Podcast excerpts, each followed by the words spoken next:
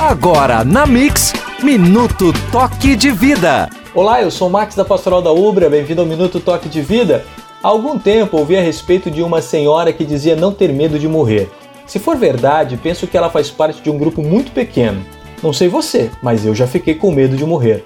Com esta pandemia e a quantidade de pessoas adoecendo gravemente e vindo a falecer, este medo se tornou mais presente para muitos. Pensando sobre isto, para mim é consolador lembrar que a morte de Jesus o fez chorar e também tremer.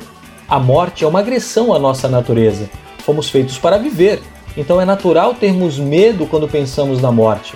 O que não precisamos fazer é nos desesperar, pois com a sua ressurreição, Jesus venceu este grande inimigo e assim conquistou uma vida nova e eterna para todos os que nele confiam.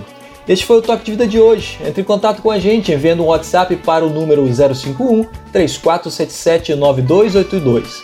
Um abraço e até a próxima. Minuto Toque de Vida.